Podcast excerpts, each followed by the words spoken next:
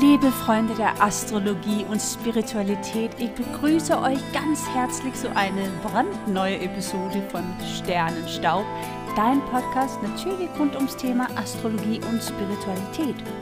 Heute erzähle ich euch über das elfte Zeichen des Tierkreises, nämlich den Wassermann. Und das Paradoxe an diesem Zeichen zeigt sich schon in der Symbolik. Wassermann zu sein und doch zum Luftelement zu gehören. Heute reden wir also nicht nur über den Wassermann, sondern auch über der rebellische Planet Uranus und das elfte Haus im Geburtsdiagramm. Herzlich willkommen. Jedes Jahr um den 21. Januar wechselt die Sonne in ihrer gedachten Bahn um die Erde vom Steinbock in den Wassermann. Und damit haben in den nächsten 30 Tagen die Wassermänner Geburtstag. Und dazu gehört meine zehnjährige Tochter, die hat am 11. Februar Geburtstag. Dann wird sie elf, yes. Und auch mein Gast heute hier bei Sternenstaub, Geschäftsführerin und, ich würde sagen, Visionierin Nicole Fenner. Wir befinden uns im kalten Winter. Ja, die Natur hat sich zurückgezogen und die Luft ist kalt und klar. Und das Lustige ist, dass dies beschreibt die geistige und auch ja unabhängige Natur des Wassermanns ziemlich gut, finde ich. Denn das elfte Zeichen des Tierkreises vollendet den Luftzeichenzyklus. Und als drittes Luftzeichen stellt Wassermann den reinen Geist dar. Also Wassermann hat es in sich anders zu sein, bisherige Regeln aufzubrechen, strenge Strukturen zu überprüfen und das Wir über das Ich zu stellen, ohne Norm. ja, Wassermann eilt der Zeit voraus. Und ich hatte das schon hier am Anfang erwähnt, das Paradoxe an diesem Zeichen zeigt sich schon in der Symbolik, ne? Wassermann zu sein und doch zum Luftelement zu gehören. Und wenn man so ein bisschen in dem Symbolik hineintaucht, ja, das Symbol des Wassermann, und korrekt müsste es eigentlich Wasserträger heißen, steht für die Leistung des Menschen, also Wasser für die Gemeinschaft verfügbar zu machen unabhängig von natürlichen Wasserquellen wie Seen oder Flüssen. Also eine gesellschaftlich-geistige Leistung, die nur mit viel Denkkraft und Bereitschaft zu erreichen ist. Und damit sind wir auch schon bei der besonderen Energie des Wassermannzeichens. Hm?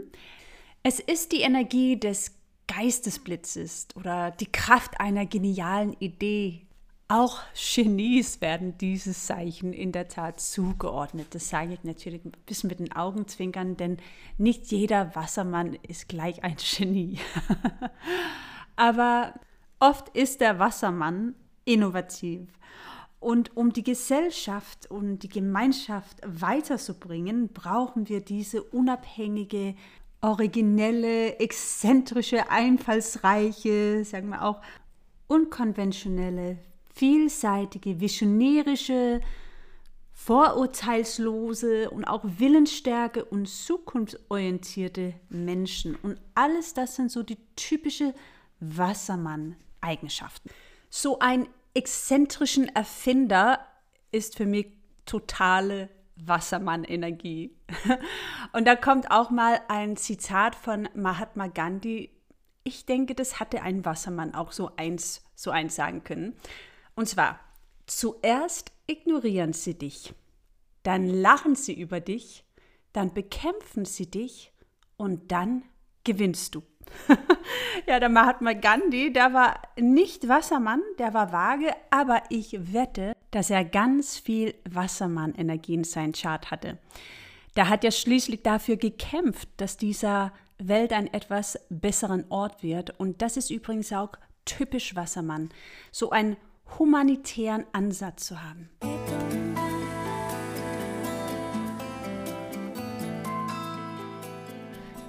Der Wassermann ist ein richtig geistiges Zeichen und auch ein Luftzeichen, so wie Zwillinge und Waage.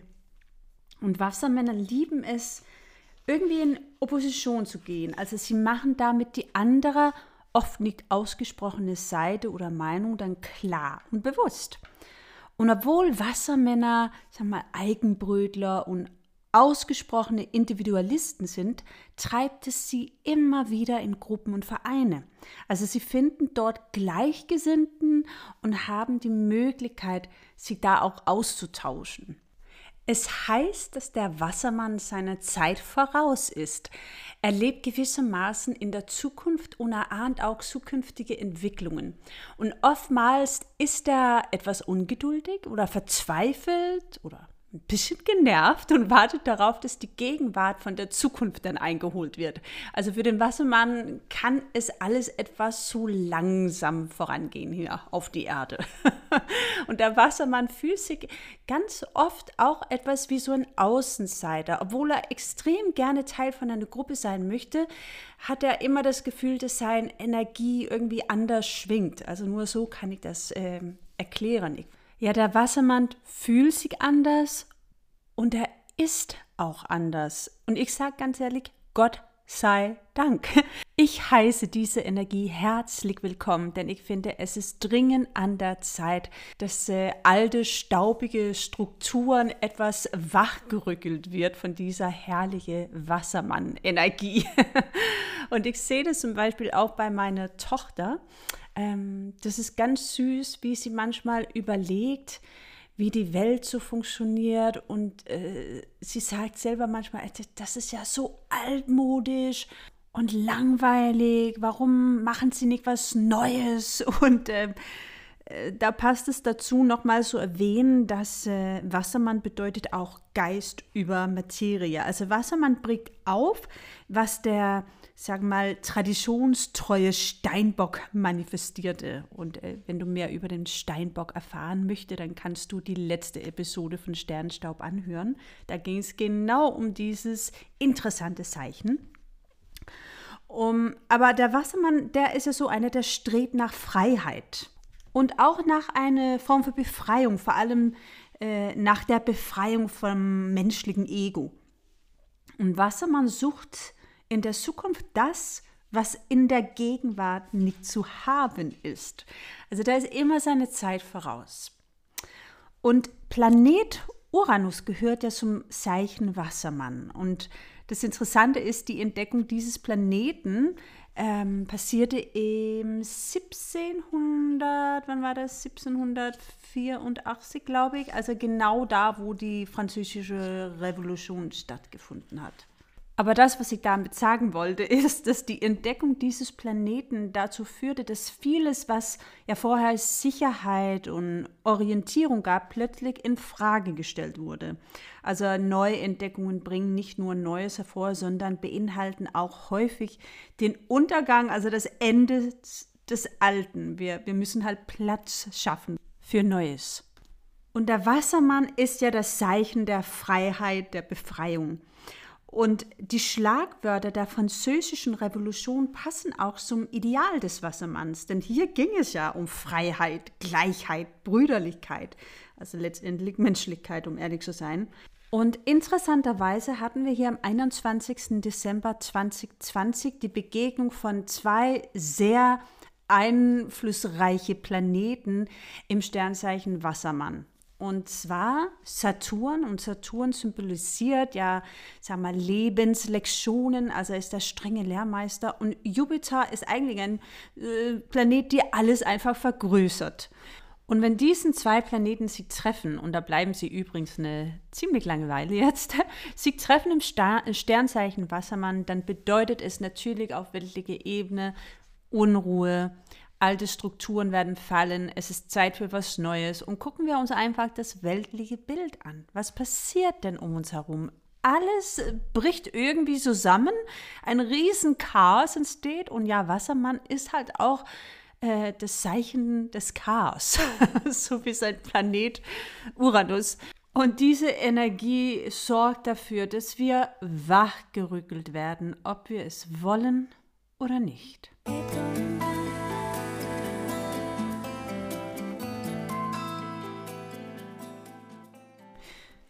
Die sehr spannende und auch recht moderne Theorie der morphischen Felder, Das ist im Grunde so eine unsichtbare Struktur, die Gedanken weiterträgt, sodass Erfindungen und neuen Gedanken an verschiedenen Stellen der Erde gleichzeitig auftreten. Das ist beispielhaft für die Wassermannkraft. Und das kann also erklären, warum zwei Unternehmen, zwei Künstler, zwei Songwriter, whatever, also ähm, dieselbe Ideen haben zum selben Zeit, obwohl sie sich nicht kennen, obwohl sie gar nichts miteinander zu tun haben. Das ist also das Phänomen morphischen Felder. Eine mega, mega interessante Theorie und ein wahrer Wassermannkraft. Und so machen wir also mit dem Wassermann-Geborenen meist auch die Erfahrung, dass sie originelle, freundliche, geistreiche Menschen mit einem gewissen ja, Revoluzerpotenzial sind. Sie passen sich in der Tat nicht so gerne an und brauchen auch viel Freiraum und gehen gerne bewusst auch ungewöhnliche Wege. Und sie sind oft auch kreative Künstler. Hier findet man auch viel Designer zum Beispiel. Und glaub mir eines, sie leiden, wenn sie Jobs mit viel Routine machen oder sowas wie kleinliche Vorschriften befolgen müssen.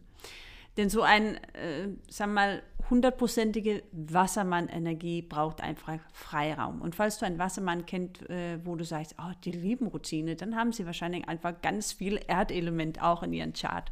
Denn wir bestehen ja nicht nur aus unseren Sternzeichen. Das möchte ich immer wieder unterstreichen. Der Wassermann ähm, gilt als ein treuer Freund, die dann auch äh, viel Verständnis für die Macken anderer haben. und äh, sie sind Idealisten, die sich gern auch politisch oder im Betriebsrat engagieren.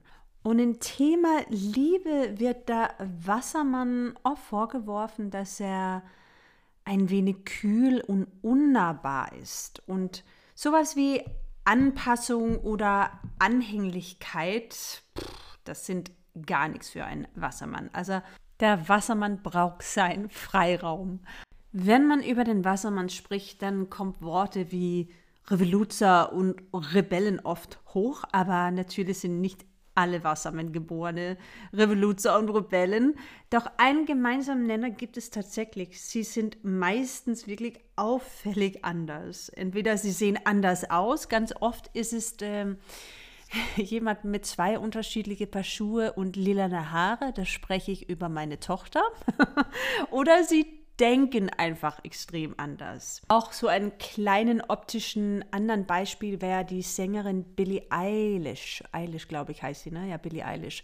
Äh, sie hat sehr, sehr viel Wassermann-Energie in sich. Und das ist halt, äh, ja, jemanden, der wirklich aus der Reihe tanzt. Und auffällig anders, das fühlt sich ja gut oder schmerzlich an. Und Gefühle sind für Wassermann bisweilen fast so ein bisschen beunruhigend, weil sie ja die Freiheit des Geistes enorm einschränken können. Und steht die Sonne, also das Ich in Wassermann, dann brauchen diese Menschen immer wieder Gefilde, die sie neu entdecken können. Wassermann-Menschen haben generell eine hohe Spannung im Körper und stehen auch oft unter Strom. Und das hat mit dem Planeten Uranus zu tun, die auch unser Nervensystem steuert. Äh, die Wassermänner, sie sind der Zeit oft voraus, das hatte ich schon erwähnt, äh, sehen und wissen Dinge, die keiner glaubt und werden deshalb belächelt oder ja sogar als Spinner angesehen. Aber so ein bisschen herumspinnen gehört für dieses Zeichen aber auch dazu. Auch wenn der Wassermann ja dafür bekannt ist, dass er extrem freiheitsliebend ist, braucht dieses Zeichen in der Tat mehr Stabilität als andere. Und der Grund dafür ist, dass ihr Geist so beweglich ist. Also deshalb brauchen sie diese Beständigkeit, um sich voll entfalten zu können. Und ein kleiner Tipp von mir mit einem Wassermann zu Hause. Ein gut strukturierter Alltag mit feste Routinen tut den Wassermann richtig gut. Ich beobachte das einfach. Das beruhigt das ganze Nervensystem. Dann äh, fühlt sich meine Tochter zum Beispiel total sicher und wird dadurch noch viel kreativer, interessanterweise.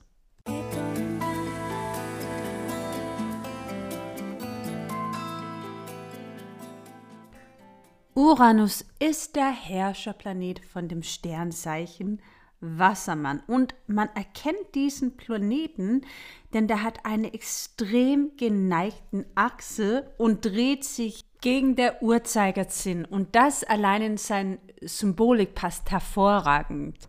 Denn der Uranus ist unkonventionell. Und in der Astrologie nennen wir Uranus meist auch eine Unruhestifter oder Überraschungsplanet.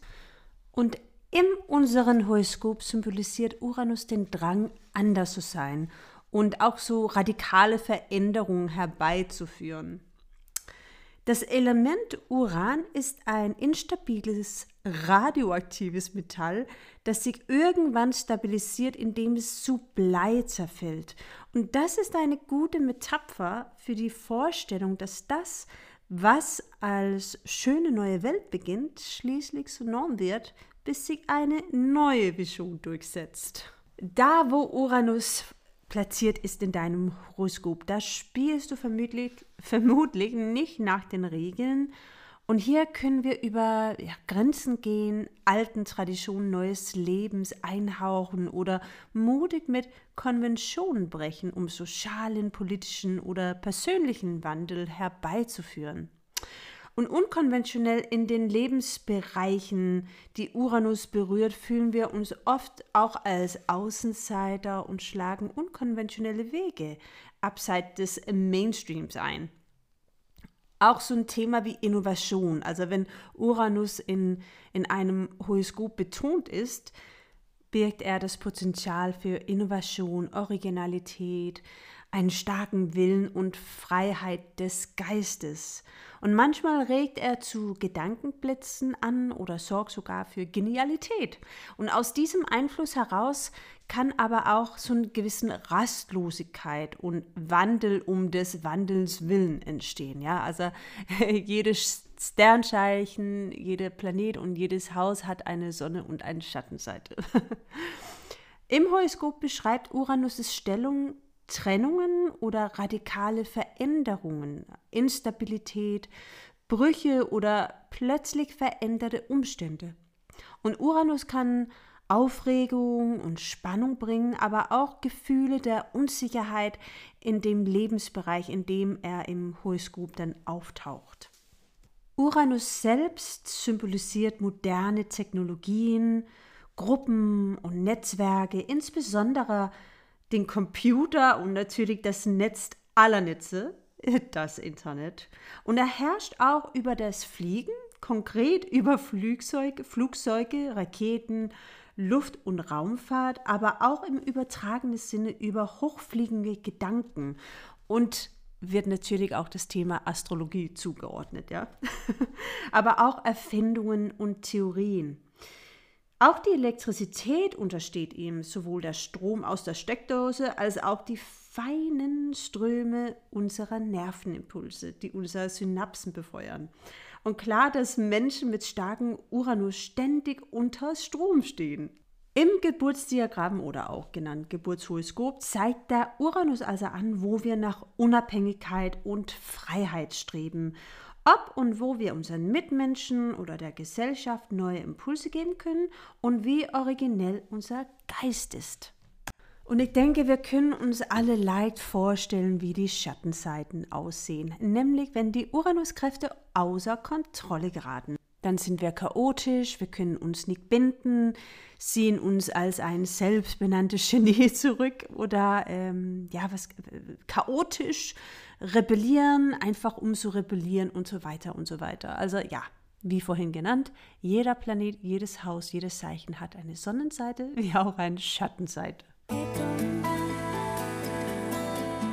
Ja, da wo Uranus platziert ist im Geburtsdiagramm, da tickst du einfach anders, ja. Zum Beispiel bei der ehemalige Präsident Donald Trump äh, war es so, dass der Uranus eine Konjunktion bildete, also ganz, ganz nah dran an seinen Aszendenten war. Und der Aszendenten ist ja eine die Hauptfaktoren, wenn es um die Persönlichkeitsanalyse geht. Und wir können uns sicherlich alle darauf einigen, dass Donald Trump alles anders als der konventionelle Präsident war. Er hat seine Familie gesammelt und gesagt, komm, jetzt ziehen wir ins Weißes Haus hinein und dann machen wir Politik, obwohl wir kein Politiker sind. Was vielleicht ab und zu mal gar nicht so schlecht ist, um ehrlich zu sein. nee, aber Spaß bei der Seite. Donald Trump hat regiert wie kein anderer. Der hat seine eigenen Regeln gemacht und hat Dinge ausgesprochen, die man für absolutes Tabu gehalten hat. Also ja, mir muss ich gar nicht dazu sagen, glaube ich. Und auch eine andere extrem Uranus-Aspekt im Geburtsdiagramm wäre die von Adolf Hitler. Ja, sehr, sehr gruselig. Er hatte auch ein Uranus- Aszendentenkonjunktion, also wenn Uranus sitzt auf deinem Aszendenten im Sternzeichen Löwe, glaube ich, war es bei ihm. Und äh, da glaube ich, muss ich so gar nichts dazu sagen. Das lasse ich einfach so stehen. Also Uranus ist ein ähm, extreme Planet. Hm, das kann der Genialität sein, aber es kann auch wahnsinnig destruktiv werden, wenn es um äh, missbrauchte Energien geht.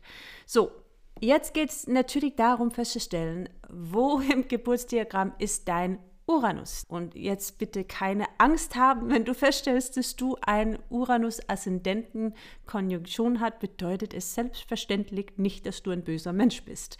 Ähm, das äh, ja, das will ich nur vorweg sagen. Man kann alle Energien in der Astrologie, sagen wir mal, positiv channeln wie auch negativ. Noch eine Komponente, die wichtig ist zu erwähnen bezüglich Uranus. Mit Uranus beginnt in der Astrologie die Schwere der überpersönlichen Planeten. Also das wäre Uranus, Neptun und Pluto.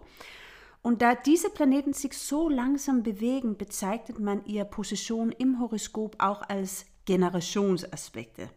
Also das heißt, die Position von Uranus in einem bestimmten Tierkreiszeichen oder in Verbindung zu einem der anderen langsamen Planeten sagt etwas aus über unsere Zugehörigkeit zu ganzen Jahrgängen, also eben Generationen. Deshalb, wenn wir nach diesen Planeten suchen in unserem Geburtsdiagramm, schauen wir, in welches Haus sie sich befinden. Denn die Häuser sind ja unser, also bes bestimmte Lebensbereiche von uns. Ähm, klar kann man auch das Zeichen analysieren, aber es wird in der Tat etwas persönlicher, wenn du nach der Häuserposition von diesen Planeten schaust, also Uranus, Neptun und Pluto. Uranus in den zwölf Häusern. Und fangen wir mit dem ersten Haus an, logischerweise. Mit Uranus im ersten Haus kann unsere Persönlichkeit und unser Lebensweg von, sagen wir mal, unberechenbaren Impulsen beeinflusst sein. Es geht um die Befreiung in, durch und von der Individualität. Und es wird uns sehr wichtig sein, unsere ganz eigene Individualität zu leben, auch wenn wir diese erstmal ja finden müssen. Das zweite Haus ist ja das Haus von, von Werten, Besitzen zum Beispiel. Und hier geht es wirklich darum, uns lernen zu befreien von Besitz und, und diesen falschen Sicherheiten. Hier findet man halt ganz oft Menschen, wenn der Uranus etwas äh, schwer aspektiert ist, Menschen, die extrem sammeln. Oder das Gegenteil, Menschen, die gar nichts haben wollen, also wo Besitz einfach eine Belastung ist. Im dritten Haus, da geht es eher um Kommunikation und Wissen und hier geht es darum, uns zu befreien von oberflächlichem Wissen, von der Macht der Worte und dem sag mal, alltäglichen Trott. Ja? Also für Uranus geht es hier in diesem dritten Haus darum, dass wir unseren Forschergeist neu ausrichten und uns vom ja, diesen alltäglichen Trott, dem oberflächlichen Wissen lösen und eine andere Form des Wissenwerbs und der Kommunikation erlernen. Das vierte Haus hat immer mit unserem Zuhause, unserer Heimat zu tun und hier geht es darum, uns zu befreien von beengten Verhältnissen in Bezug auf das Zuhause, in der Heimat und in der Familie. Und häufig stellt das vierte Haus eine Art von Fessel für uns dar, also unsere Familie, unsere Herkunft, der Ort, aus dem wir stammen. All dies können, sagen wir mal, für unseren weiteren Lebensweg eine Hemmung sein. Und mit Uranus im vierten Haus geht es wirklich darum, dass wir uns von dieser Fesseln bewusst werden, um sie dann auch abzulegen oder ja, sprengen zu können. Das fünfte Haus ist das Haus des Löwen und hier geht es, wenn der Uranus im fünften Haus ist, also um die Befreiung von der Sucht nach Bestätigung, nach Spiel und Spaß. Ja? Dem fünften Haus werden auch Kinder und Kreativität zugeordnet. Also wenn der gut aspektiert ist, dann haben diesen Menschen eine unfassbare Kreativität. Ähm, und wenn es halt nicht so gut aspektiert ist, dann hat man vielleicht so eine extreme Sucht nach Anerkennung, Bestätigung, auch Süchte im, im Bezug, Bezug auf Gambling zum Beispiel.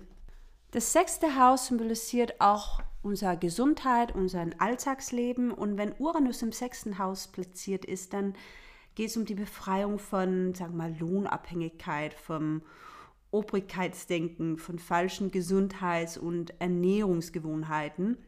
Mit Uranus im sechsten Haus, ähm, das sechste Haus ist ja ein Haus, die unseren Alltag symbolisiert und unsere Gesundheit. Und hier geht es darum, uns zu befreien von der Lohnabhängigkeit, von Obrigkeitsdenken, von falschen Gesundheits- und Ernährungsgewohnheiten und Uranus im sechsten Haus kann uns in der Tat viel Unruhe und damit auch Stress bereiten. Also so gilt es mehr in die innere Ruhe hier zu finden, auch indem wir uns natürlich von unnötigen Pflichten befreien. Uranus im siebten Haus. Das siebte Haus ist unser Partnerhaus. Und hier geht es dann selbstverständlich darum, uns zu befreien von zum Beispiel Abhängigkeiten in Beziehungen und von den Ideen anderen. Dem siebten Haus sind alle Begegnungen und Beziehungen zugeordnet. Und der große Freiheitsdrang und der Druck zu Individualität, der vom Uranus ausgeht, erzeugt immer wieder den Wunsch nach Befreiung. Also ist es kein Wunder, dass wir häufig Scheidungen und Trennungen mit Uranus im siebten Haus vorfinden. Aber es kann auch symbolisieren, dass man einfach auf ähm, ja, spezielle Partnern steht. Ne? Also jemanden, die vielleicht äußerlich und auch mental total aus der Reihe tanzt. Auch eine andere äh, Deutung könnte sein, dass es jemanden ist, die ja einfach sehr gut klarkommt mit so einer Long-Distance-Beziehung. Mit Uranus im achten Haus geht es um die Befreiung von Ängsten, von Zwängen, den Regeln und auch der Macht andere. Und das achte Haus symbolisiert traditionellerweise den Tod. Aber hier geht es natürlich nicht um den physischen Tod. Ähm, wie sieht es aus mit Ängsten und Zwängen aller Art? Also Uranus möchte uns zu freien Individuen machen, sodass alles, was uns wir mal, künstlich einschränkt, von ihm bekämpft wird. Also hier finden wir dann mh, mm, in der Tat oft Menschen, die zum Beispiel uns unter Angst leiden. Und da geht es wirklich darum zu lernen, uns ja, zu befreien von diesen Ängsten. Und das hat auch natürlich ganz oft damit zu tun, wie und was wir denken. Ist der Uranus im neunten Haus, geht es um die Befreiung von falschen Weltanschauungen, Wahrheiten und auch der Beeinflussung anderer. Also das neunte Haus steht für unsere Weltanschauung, die wir uns im Leben erwerben. Und dafür müssen wir manchmal weite Wege gehen und Uranus möchte hier verhindern, dass wir uns zu früh oder zu dogmatisch auf eine Philosophie oder Wahrheit festlegen. Ja? Er möchte uns dahingegen beeinflussen, dass wir uns nicht beeinflussen lassen und so lange suchen, bis wir unsere Wahrheit gefunden haben. Für Menschen mit einem Uranus im neunten Haus ist das aller, allerbeste, was man machen kann, eine Meditationspraxis zu integrieren. Denn in der Meditation finden wir die Antworten, die wir suchen. Es gibt ein super Zitat, die ich auch gerne oft anwende. Im Gebet sprechen wir mit Gott und in der Meditation erhalten wir die Antworten. Uranus im zehnten Haus. Hier geht es um die Befreiung von falschen Beruf, von Autoritäten, Gesetzen und Regeln. Und ähm, das heißt, dass diese Regeln, die wir in unserer Gesellschaft haben, unser Leben nicht bestimmen müssen. Also letztlich entscheiden wir ja, welche Gewichtung wir diese Regeln geben. Und ein Uranus im zehnten Haus kann uns helfen, dass wir unsere eigene individuelle Einstellung finden. Und gleiches gilt auch für unseren Beruf oder unsere Vorstellung von unserer Berufung. Und wenn wir in diesen Punkten dem Wunsch unserer Eltern folgen oder gefolgt sind, dann kann Uranus uns davon befreien, so dass wir unsere eigene Meinung entwickeln können. Und erst dann können wir dann auch unsere eigene wahre Berufung leben. Und mit Uranus im elften Haus, hier geht es um die Befreiung von allem, was den freien Selbstausdruck einschränkt. Das ist natürlich das Haus des Wassermanns. Und das elfte Haus beinhaltet viele Bedeutungen. Es hat grundsätzlich mit der Befreiung von allem zu tun, was unseren freien Selbstausdruck einschränkt. Ähm, Uranus das Tier in sein Element, weil das ist das Haus, wo er quasi hingehört und sich wohlfühlt fühlt und kann das Prinzip der Freiheit um ihr Selbstwillen anzeigen. Also das elfte Haus finden wir auch betont bei Menschen, die es vorziehen, selbstständig zu arbeiten. Und obwohl dieses mehr Arbeit und Engagement auch erfordert, sind sie doch ihr eigener Chef. Und das elfte Haus ist, das, ist ja das Zeichen des Wassermann und dem Uranus zugeordnet. Und in diesem Bereich suchen wir dann natürlich nach Freiheit. Also Uranus wird hier alles unternehmen, um uns von allem zu befreien, was unsere freie Individualität behindert. Da war ganz viel mit frei. Und besonders intensiv suchen wir mit Uranus im 11. Haus nach Menschen, die eine ähnliche Geisteshaltung haben wie wir selbst. Und wir neigen uns dem Ende hinzu. Uranus im 12. Haus. Das 12. Haus ist ein sehr mystisches Haus ein Haus der Spiritualität, Rückzug. Und hier geht es um die Befreiung von allem, was der Erleuchtung oder der Erlösung im Wege steht. Also das zwölfte Haus ist das letzte Haus im Häuserkreis. Und das bedeutet, dass, dass wir hier den Kreis schließen. Also wir können im zwölften Haus alle alten Rechnungen begleichen und unseren Karma begegnen. Ja?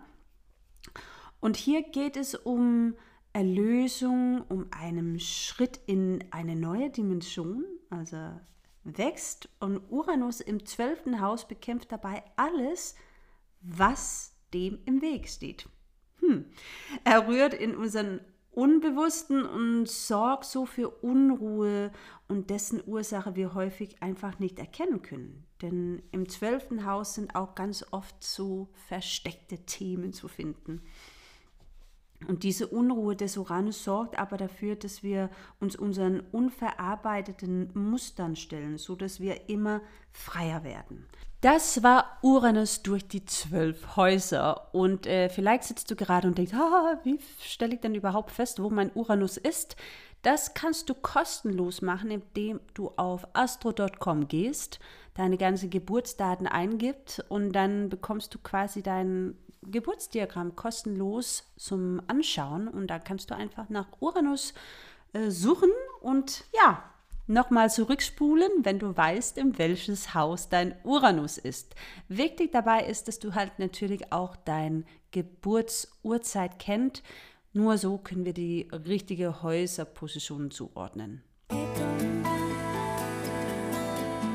Jetzt, wo das Thema Häuser schon angesprochen wurde, ist es doch der perfekte Übergang zum elften Haus. Denn heute geht es um Wassermann, Uranus und das dazugehörigen Haus, das elfte Haus.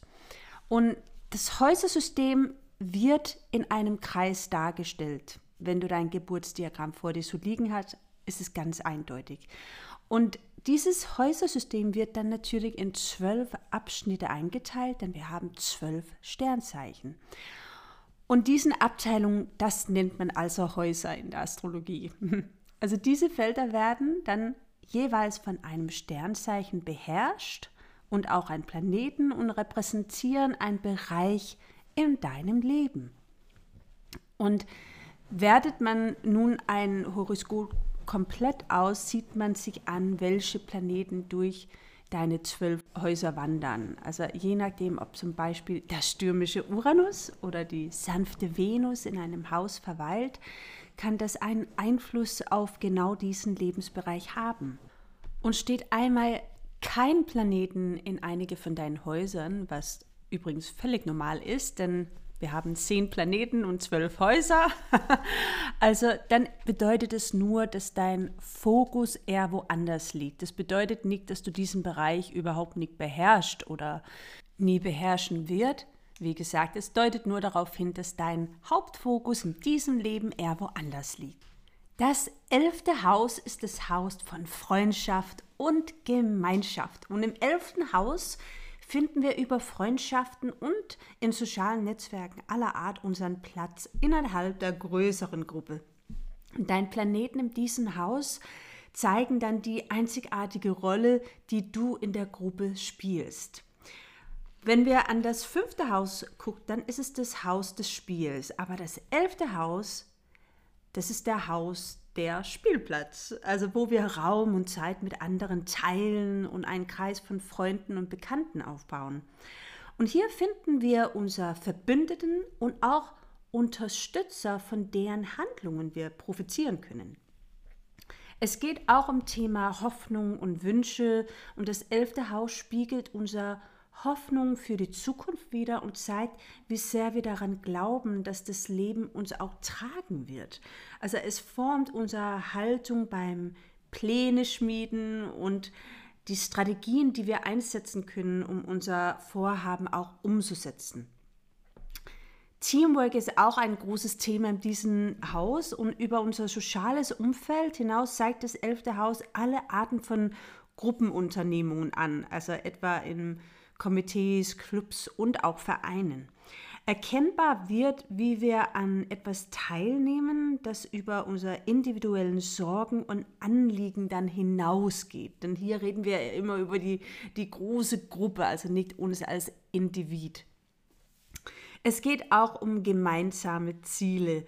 Und das Haus sagt auch viel über unsere politischen Ansichten und gesellschaftlichen Ideale aus. Also naja, unser Utopie sozusagen, also die Vorstellung, wie die Gesellschaft aussehen sollte. Und auch wie sehr wir bereit sind, den persönlichen Glanz zugunsten der Gruppe beiseite zu lassen. Also das wird hier ebenfalls deutlich.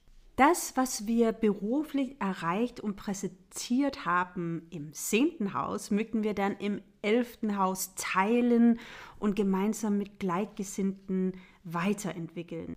Auch das kreative Chaos, aus dem sich neue Ordnungen letztendlich bilden, gehört im elften Haus. Und ja, Menschen mit Planeten im elften Haus lieben oft Gruppenarbeit und sie engagieren sich auch gerne politisch oder im Verein und pflegen generell auch einen großen Freundeskreis im Privaten. Und wenn das elfte Haus ein Motto haben sollte, dann wäre das wir sind ein Team. Und jetzt, wo ich euch recht viel über den Wassermann, Uranus und das elfte Haus erzählt habe, ist es doch an der Zeit, dieses Sternzeichen live im Action zu erleben. Nicht übers Fernseher, sondern hier über deine Kopfhörer oder deinen Lautsprecher. ich freue mich wahnsinnig jetzt auf ein richtig tolles Wassermann-Interview. Ich habe die große Ehre bekommen, einen ganz, ganz lieben Freundin von mir interviewen zu dürfen. Ihr Name ist Nicole Fenner und sie ist eine echte Visionärin. Mit ihrem Mann zusammen hat sie einen unfassbaren coolen Kita Global Village gegründet hier in Berlin. Es ist eine echte Oase mitten in der Großstadt und es ist nicht so ein typischen Kita, ne? weil das ist natürlich gegründet geworden von einem Wassermann. Sie leitet den Kita, ist Geschäftsführerin und macht nebenbei so viele Sachen, wie nur ein Wassermann sowas halt machen kann. Sie ist auch Mama einer wunderschönen Löwin, die Jamie Lee Fenner, die auch eine sehr, sehr talentierten Musikerin ist. Nicole Fenner wurde im 1976 im ehemaligen Ostberlin geboren und alleine da denke ich, hm, für ein freiheitsliebende Wassermann war das sicherlich eine Herausforderung damals. Lass uns das jetzt gemeinsam herausfinden. Hier kommt das Interview mit die wunderbare Nicole Fenner.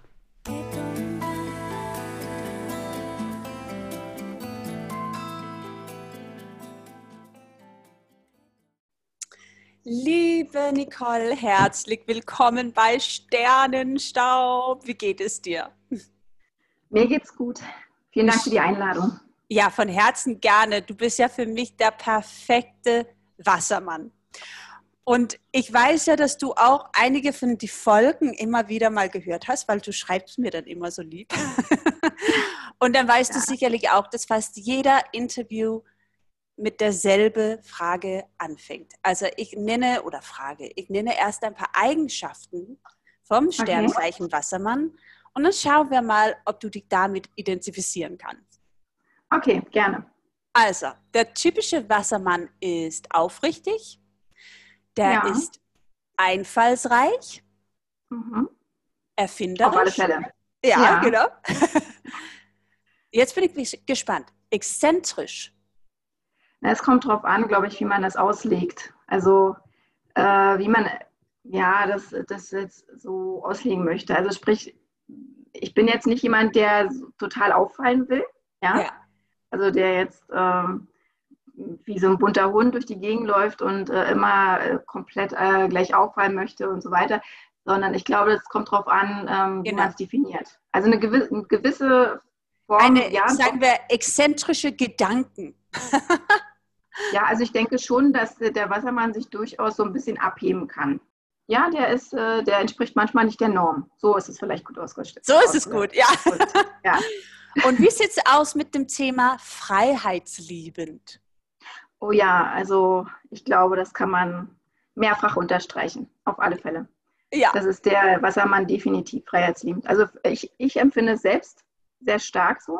Ja. Ähm, ich fühle mich sehr unwohl, wenn ich eingeengt bin. Also ich brauche ja. wirklich Freiraum. Ich brauche die Möglichkeit, mich entfalten zu können. Ja. Und äh, ich brauche Veränderung. Und ja. äh, das, das hat, hat, ja auch alles irgendwie mit Freiheitslieben zu tun. Also absolut. Ja. Und da bin ich ja gespannt, weil das Thema Freiheit ist für den Wassermann grundsätzlich echt ein großes Thema. Und du bist ja in der ehemaligen DDR aufgewachsen.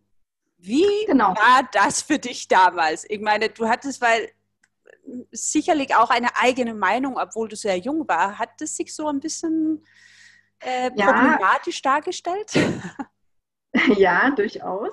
Ja. Also ähm, zuerst muss ich sagen, ich bin da geboren, ich bin in Ostberlin geboren und ich habe ähm, na, eigentlich äh, eine sehr, sehr schöne Kindheit gehabt. Also ich mhm. kann gar nicht sagen, dass ich da irgendwas vermisst habe. Also ich habe mich sehr wohl gefühlt und ich habe mich beschützt gefühlt. Ja, so. Und es war eine, eine, schöne Gemeinschaft und also es war nicht alles schlecht in der DDR, ja, um ja. das mal vorwegzunehmen.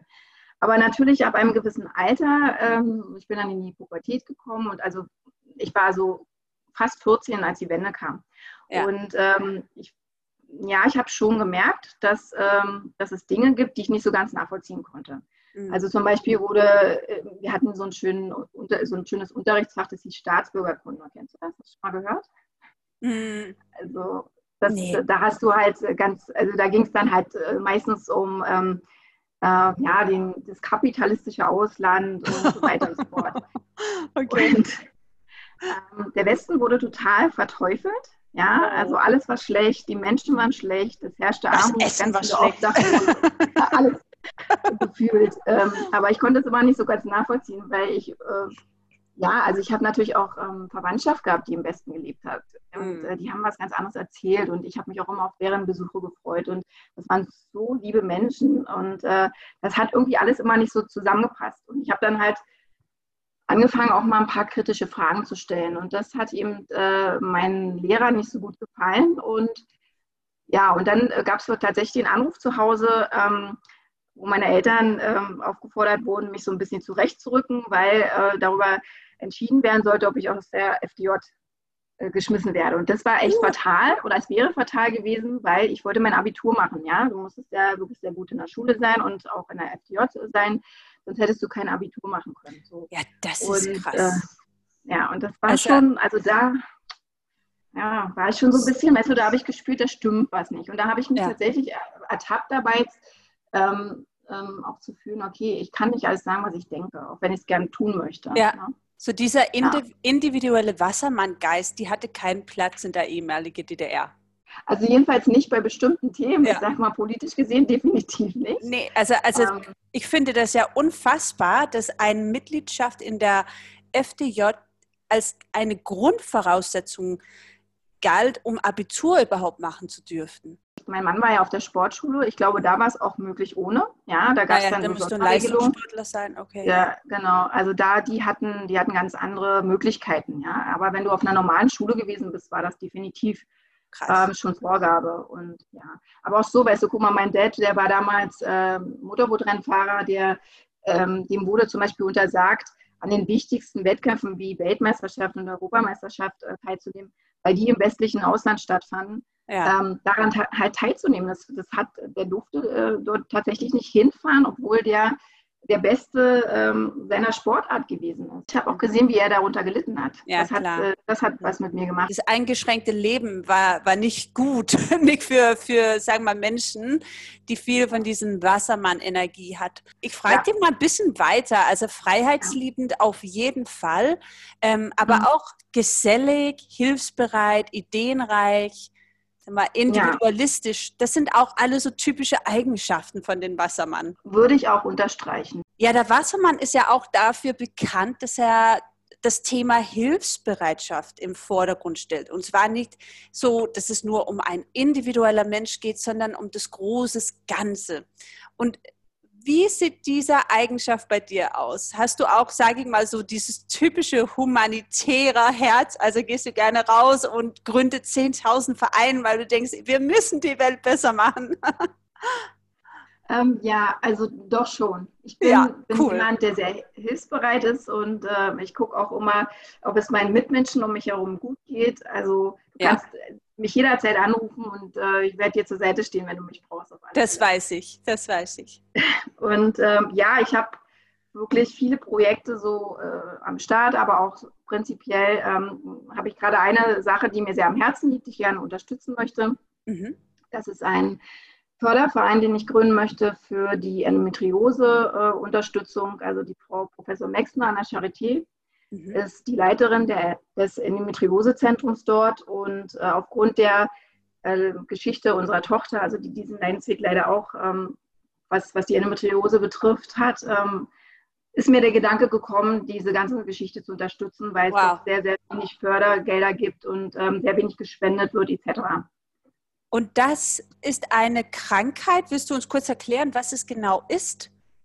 Ja, gerne. Also die Endometriose betrifft äh, vorrangig Frauen und äh, das sind circa 10 bis 15 Prozent der Frauen, die es teilweise noch nicht mal wissen. Also man kann aber auch äh, davon ausgehen, dass es deutlich mehr sind, weil die Zahlen häufig gar nicht an die Krankenkassen gemeldet werden oder die, die Diagnose gar nicht weitergegeben wird oftmals. Endometriose ist halt äh, wirklich sehr, sehr schmerzhaft. Ähm, also da entsteht Gewebe außerhalb der Gebärmutter, was dann halt wuchert und zu starken Schmerzen führt. Ähm, es können sich Zysten bilden, Entzündungen entstehen. Die, also die Frauen haben wirklich sehr, sehr starke Schmerzen. Und ja. wenn das über so viele Jahre der Fall ist, weil es nicht diagnostiziert wird, ja, das ist ganz gefährlich und da muss diesen Frauen einfach helfen. Und da ist mir äh, das ein großes Bedürfnis, äh, zusammen mit einem, einem Team aus Freunden und Bekannten, was wir jetzt zusammengestellt haben, die Professorin zu unterstützen in ihrer Forschung, weil da wow. muss einfach was getan werden. Viele Frauen, also ich sage mal 40 bis 60 Prozent der Frauen sind auch noch unfruchtbar. Ja, wow. und verstehen gar nicht, warum sie keine Kinder kriegen. Oh können, Mann, ja? okay, das ist schon ein sehr ernstes Thema. Wie herrlich, dass du dann ins Bild kommst und sagst, okay, ich übernehme jetzt die Verantwortung, ich gründe einfach einen Verein und dann geben wir Vollgas. Also ich glaube, die Professorin an der Charité hat wahrscheinlich noch nie sowas erlebt, oder? Jetzt frage ich dich einfach. Also so in der Form noch nicht, nein. Das ja, ist so typisch Wassermann. Was für ein Glück, dass sie dich auch kennengelernt hat. ich, ich, ich kann sagen, was für ein Glück, dass wir sie kennengelernt haben. Also ja, ich bin so Wege. unendlich dankbar für diesen. Ja. Also, also Nicole, du als Wassermann, da können wir auf jeden Fall Thema humanitäres Herz abhaken, Hilfsbereitschaft abhaken. Jetzt okay. gucken wir doch mal kurz weiter. Ich weiß, du bist ja verheiratet und viele Jahre, aber der Wassermann ist ja auch freiheitsliebend. Wie funktioniert das in einer Ehe, bitteschön? Ja. Erstmal, wie viele ja. Jahre bist du verheiratet? Ich bin tatsächlich in diesem Jahr sind es dann 20 Jahre. 20 Jahre, ähm, wow. Wahnsinn, oder? Hätte ich auch nie gedacht, dass ich dafür geeignet bin tatsächlich. Und äh, wir sind aber schon 26 Jahre auch schon zusammen. Also das ist wow. äh, also eine Wahnsinnszahl, finde ich in der heutigen Zeit überhaupt ganz selten. Und ja. Ich bin auch, da bin ich auch wirklich ganz doll stolz drauf. Also ich muss sagen, passt normalerweise eigentlich nicht zum Wassermann. Wie du schon gerade gesagt hast, freiheitsliebend. Andererseits auch wieder doch, weil ja. äh, der Wassermann braucht zwar die Freiheit, aber der braucht trotzdem auch jemanden an seiner Seite, der ihn genau. auch mal ein bisschen runterholt, genau. der ihm Sicherheit und Schutz bietet und ähm, also auf dem der Wassermann sich auch mal verlassen kann und äh, auch zurücklehnen kann. Also genau. du kannst ja nicht immer nur voll powern, du brauchst auch mal ähm, eine Zeit, wo du auch ein bisschen dich zurückschrauben kannst. Und ähm, vor allem bist du, wenn du so unterwegs bist wie ich, äh, jemand, der manchmal auch so ein bisschen übers Ziel hinausschießt und da brauchst du wirklich tatsächlich jemanden, der dir das auch mal sagt. Ich glaube, das Wichtigste in einer Beziehung, aber nicht nur für Wassermänner, auch so prinzipiell ist, dass man den anderen, dem Partner praktisch einen gewissen Freiraum bietet mhm. und auch zulässt, ja, diesen Freiraum zu bekommen. Ich habe meine Hobbys, mein Mann hat seine Hobby. Ich würde ihn nicht versuchen einzuschränken. Ich möchte ihn auch nicht versuchen, da diesbezüglich zu ändern. Wir verbringen die Zeit, die wir miteinander verbringen möchten, sehr gerne miteinander, aber mhm. wir haben auch ähm, genauso den, das Bedürfnis, auch mal Zeit für uns selber, also mit uns ja. selber zu verbringen, also praktisch auch allein. Und ja, mein Mann ist die größte Stütze in meinem Leben. Und äh, ja. Ähm, also ich kann nur sagen, ich bin so froh, dass ich ihn gefunden habe. Ihr arbeitet ja auch zusammen. Ja, auch Wahnsinn. Weil oder? du bist ja, also außer dass du so viele Talente besitzt und einen Förderverein nach dem anderen gründen, weil du ein humanitäres Herz hast, dann bist du ja auch nochmal, pass auf, daran, daran, daran, Chefin einer Kita, ne? zusammen mit deinem genau. Mann. Also ja, genau. Chefin, ihr habt das Ganze gegründet natürlich auch noch. Und das ja. ist nicht nur ein Kita, meine Lieben da draußen. Es ist, es ist echt ein abgefahrener, coole Kita. Ja, Dankeschön. Oh. Ja, tatsächlich genau. Wir haben zusammen diese Kita gegründet und äh, das Ganze vor mittlerweile auch schon zehn Jahren. Und ähm, ja, also hätte ich ihn auch da nicht an meiner Seite gehabt, dann ähm, hätte ich so den einen oder anderen Tag der Verzweiflung gespürt und gar nicht mehr gewusst, äh, wo, also wie ich das Ganze überhaupt noch ähm, wuppen soll. Und ähm, dadurch, dass aber auch jeder seine Bereiche hat und dafür zuständig ist, ja. Ähm, kommen wir uns da auch nicht in die Quere. Und am besten ja, ist, ist also, ja, genau. also ich könnte, also das, was nicht funktioniert beim Wassermann, ist, wenn er einen Partner hat, mit dem er wirklich alles zusammen macht. Mhm. Also wirklich alles. Das wird, dann äh, er dich ein, das würde nicht gehen. Ja, den ganzen ja. Tag zusammen in einem Büro, sage ich jetzt mal, dann noch dann im Anschluss zusammen zum Sport. Also wirklich alles zusammen macht. Ich ja. kenne auch Freunde, die das so tatsächlich so machen und die das auch so leben und auch damit gut umgehen können. Ich könnte das gar nicht so. Ja. Und deswegen bin ich ganz froh, dass er auch auf der Arbeit, und das funktioniert super, jeder seinen Bereich hat. Aber am Ende des Tages wir trotzdem dann zusammensitzen und die wichtigen Dinge miteinander besprechen. Und das funktioniert. Das funktioniert einfach. Aber und wenn du das jetzt wirklich einengen würdest, würde das nicht würde gehen. gar nicht gehen. Aber ich möchte mal ganz kurz zurückkehren zu, zu euren Kita, weil äh, also ich bin ja so begeistert von dieser Ort. Es ist also nicht nur optisch wunderschön, es ist ja, es ist ein, also man kann sagen, wenn ich da auf eurem Gelände steht, ist es so ein bisschen wie so eine, eine Oase mitten in Berlin und vom, von der Optik ist es wie so ein alten, wunderschönen romantischen Bauernhof. Ihr habt einen Streichel ja. so. Es ist auch bilingual, so genial umgesetzt. Jeder Gruppe hat ein, ja. ein Land zugeordnet. Ne? Ein Kontinent, genau. Ein Kontinent ist ja. es ja. Genau, also die Kinder machen eine Weltreise bei uns durch die Kontinente. Oh, I love it. Ja. Freiheit! ja. ja, genau, also das ist, du hast schon recht, also eine kleine Oasis, äh, gut ausgedrückt, das haben wir damals auch so gesehen. Ja. Als wir auf diesem Gelände standen und wir haben diese, also schon allein diese Vision zu haben, du stehst dort, alles ist äh, irgendwie sanierungsbedürftig und trotzdem weißt du, wie es schon aussehen soll. Ja. Das ist etwas, was äh, vielleicht auch nicht viele Menschen können. Ich kann das, ich habe dann sofort Bilder im Kopf. Und ich habe das ist auch, auch ja, das ist auch typisch Wassermann, ne? Also auch dieses so sehr kreative Geist. Mhm. Ja, ich habe mich tatsächlich dort, wo ich jetzt mit meinem Schreibtisch sitze, habe ich mich damals schon sitzen sehen, obwohl das wirklich total unsaniert, das war wirklich Baustelle. Ja, ja. ja.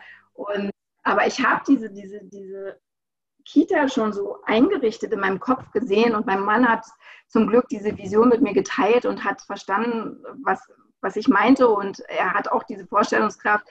Und das ist das Schöne und deshalb haben wir beide daran halt eben äh, sehr hart gearbeitet, ähm, das Ganze umzusetzen. Wir haben Schafe dort, das stimmt und es war halt eben diese, diese dieses Objekt hat so viel geboten, ja. Das hat diese alten ja. Stallungen gehabt, die dann umgebaut wurden zum Elterncafé, zur Backstube, genau. zur Also das muss man erstmal verstehen, ne? Man kommt auf genau. das Gelände, dann gibt es ein Elterncafé. Ich glaube, das ist die ja. erste Kita in der Geschichte, wo die Eltern nicht weggehen wollen. Die wollen den ganzen Tag dort bleiben. der mag ja. sein. Aber es gibt, es gibt natürlich auch viele andere schöne Kitas auch in Berlin.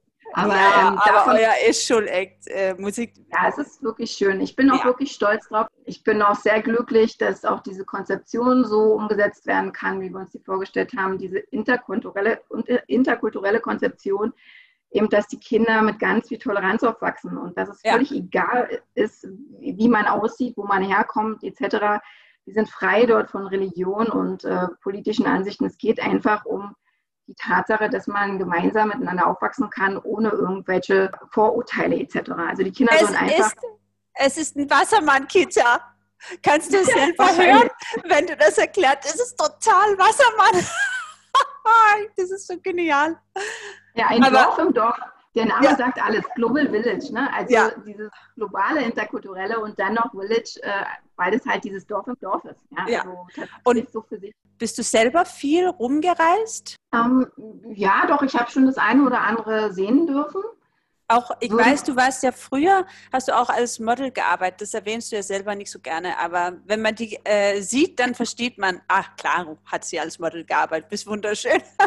Warst du als, als junges Mädel viel unterwegs damit? Ja, also ich habe zu DDR-Zeiten angefangen, mit elf Jahren, es war natürlich da nicht großartig möglich zu reisen, also da hm. war es ja nur in der DDR möglich aufzutreten oder eben halt hattest du deine Fotoshootings dort. Aber als dann die Wende kam, da war ich dann ja 14, ähm, wurde ich direkt von, von meiner Agentur nach Paris geschickt und sollte dann dort auch äh, tatsächlich als Model bleiben und auch richtig einsteigen. Und wurde dann noch von einer anderen Agentur angesprochen, direkt auf der Straße, die mich auch dort behalten wollten, aber es war auch nicht so wirklich meine Welt. Also der Job war toll. Also ich habe das Modeln tatsächlich wirklich sehr gern gemacht. Aber die Welt drumherum, also das, was die, dieser, diese ganze Branche mit sich bringt, war überhaupt nicht meins. Und ich war auch noch zu jung und äh, von daher habe ich das gleich irgendwie was, was hast du dann gemacht, statt zu modeln? ja, naja, ich habe weiter meine Schule gemacht. Ich habe ja trotzdem weiter gemodelt, aber eben halt nicht in Paris und auch nicht äh, in dem Ausmaß. Ja. ja. Also habe das. Äh, aber die geistige Bildung war dir wichtiger ich, ähm, ich, weiß gar nicht, ob unbedingt das der Grund war. Es war eher so der Gedanke von zu Hause weg, so ganz allein in der fremden Welt. Mhm. So offen war ich dann doch noch nicht dafür. Guck mal, und gerade aus der DDR kommt. Ja. Auf einmal stand dir die ganze Welt offen und ich wusste noch ja. gar nicht damit umzugehen. Das Nein, das ist ja verständlich. Das war echt zu viel. Aber ich bin trotzdem in meinem Leben äh, habe ich einige schöne Orte dieser Welt sehen dürfen und ja. ich werden auch immer in meinen Erinnerungen bleiben und ich äh, hoffe, dass ich noch ganz viel reisen werde oder dass wir noch ganz viel sehen dürfen. Wie geht ein Wassermann mit äh, Corona-Lockdown um? das kann nicht leicht ja, sein. Ja. ja, das ist schon, ist schon ein bisschen schwierig gerade. Also, dass ich ja. äh, nicht mal die Möglichkeit habe, so wie ich es wollte, jetzt zum Beispiel an meine geliebte Ostsee zu fahren. Das alleine das macht mich sehr traurig. Sage ich ganz ehrlich, macht mich sehr, sehr traurig. Da kann ich sehr schwer mit umgehen und ich und das fühlt sich gerade so ein bisschen an wie so ein bisschen wie früher. Und, ja, ja. Ja, das ist, kann ich verstehen, weil ähm, ich kenne ja auch einige, die in der ehemaligen DDR aufgewachsen sind und viele machen sogar diesen Parallel zur Zeit, sagen, oh, das ist, äh, das ist ein bisschen wie damals irgendwie. Naja, klar, weil du bist eingeschränkt, ne? Und dieses ja. Eingeschränkte, das, das kennst du ähm, ja. Damit bist du groß geworden, aber das heißt ja nicht, dass das jetzt unbedingt schön ist. Aber nee. man fühlt sich auf alle Fälle jetzt so wieder so ein bisschen so zurückversetzt. Hier zum Schluss möchte ich dir noch zwei Sachen fragen. Und zwar, der Wassermann ist ja paradoxerweise ein Luftzeichen und das bedeutet ja einfach, dass man sehr geistig aktiv ist. Und wie ist es bei dir? Ähm, hast du auch sag mal, viele unterschiedliche Studiums gehabt, also viel studiert zum Beispiel? Das wäre typisch Wassermann zumindest. Ja, durchaus. Also ich interessiere mich wirklich für viele Dinge und wenn ich bestimmte Sachen mache, dann setze ich mich mit denen auch intensiv auseinander. Und ich bin auch jemand, der tatsächlich sich sehr, sehr viel fortbildet und ja. äh, hier und da studiert oder ähm, eben halt auch, auch, auch gar nicht aufhört. Ja? Hier zum Schluss, meine Liebe, möchte ich einen kleinen Quiz mit dir machen. Das ist aller, allererstes Mal beim Sternenstaub. Also, tada, Premiere. Ja, super. Okay, du sollst jetzt raten, wer Wassermann ist. Okay. Okay. okay. Es sind berühmte Menschen, sehr ja. bekannte Menschen. Also. Nummer eins. Angelika Merkel oder Abraham Lincoln. Also, würde ich sofort auf Lincoln tippen. Also, yeah, das ist richtig.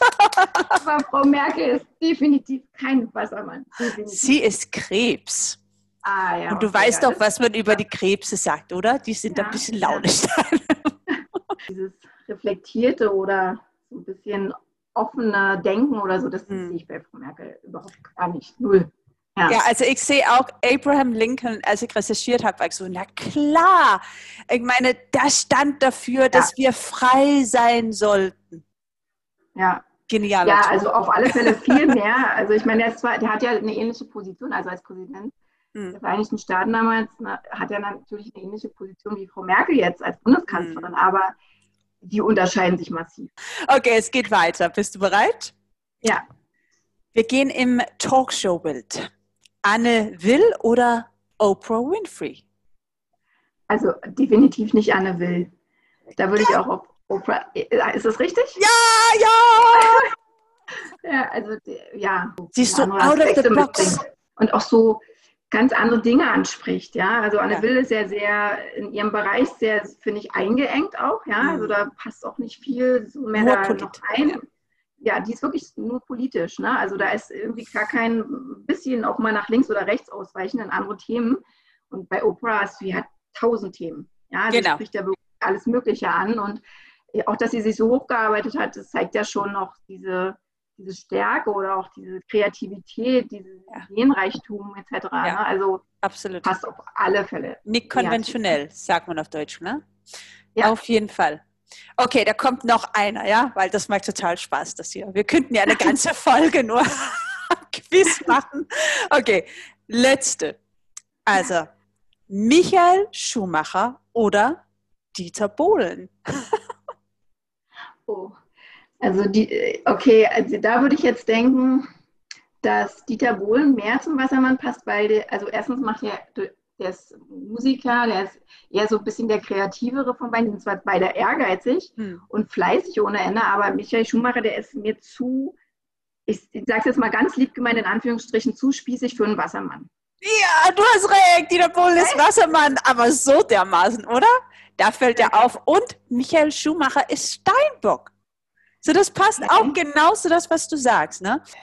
sind zwei wirklich spezielle Menschen. Die haben beide ja. wirklich was Tolles erreicht, aber die sind so komplett unterschiedlich. Also ja. ich sag mal, äh, Michael Schumacher ist äh, halt eher so, so ein ganz bodenständiger, der seiner, seiner Leidenschaft gefolgt ist und einfach ja. super talentierter ein drin Arbeitstier, da wahnsinniger. Ja. Ist aber Dieter Bohlen auch. Der ist ja. total leidenschaftlich, auch ein Arbeitstier, aber der hat diese gewisse Kreativität eben, die noch dazu kommt. Und der ist halt auch, den kannst du auch nicht in so eine Schublade stecken. Das, das geht nicht. Ich muss immer so lachen, wenn ich nur alleine an ihm denke, weil der ist so ein Charakter. Also der ist so ja. Äh, out of the box. Sehr speziell. Ach, liebe Nicole, ich muss dir ähm, von Herzen beglückwünschen hier, weil du warst großartig. jeder, jeder, jeder war richtig. Und vielen Dank für deine Zeit. Es war sehr, sehr spannend und inspirierend, mit dir über den Wassermann zu sprechen. Ja, vielen, vielen Dank, dass ich die Gelegenheit hatte und dass du mich überhaupt gefragt hast. Also oh. ich danke dir von Herzen.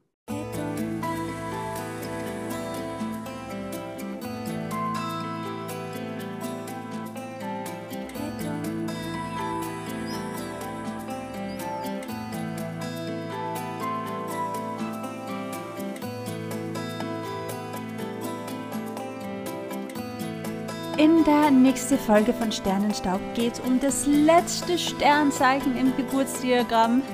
Sternzeichen Fische, dazu gehörigen Herrscherplanet mystische Neptun und das zwölfte Haus im Geburtsdiagramm. Ich freue mich auf die nächste Folge und seid gespannt, denn hier werde ich auch einen ganz interessanten Gast haben. Bis dann.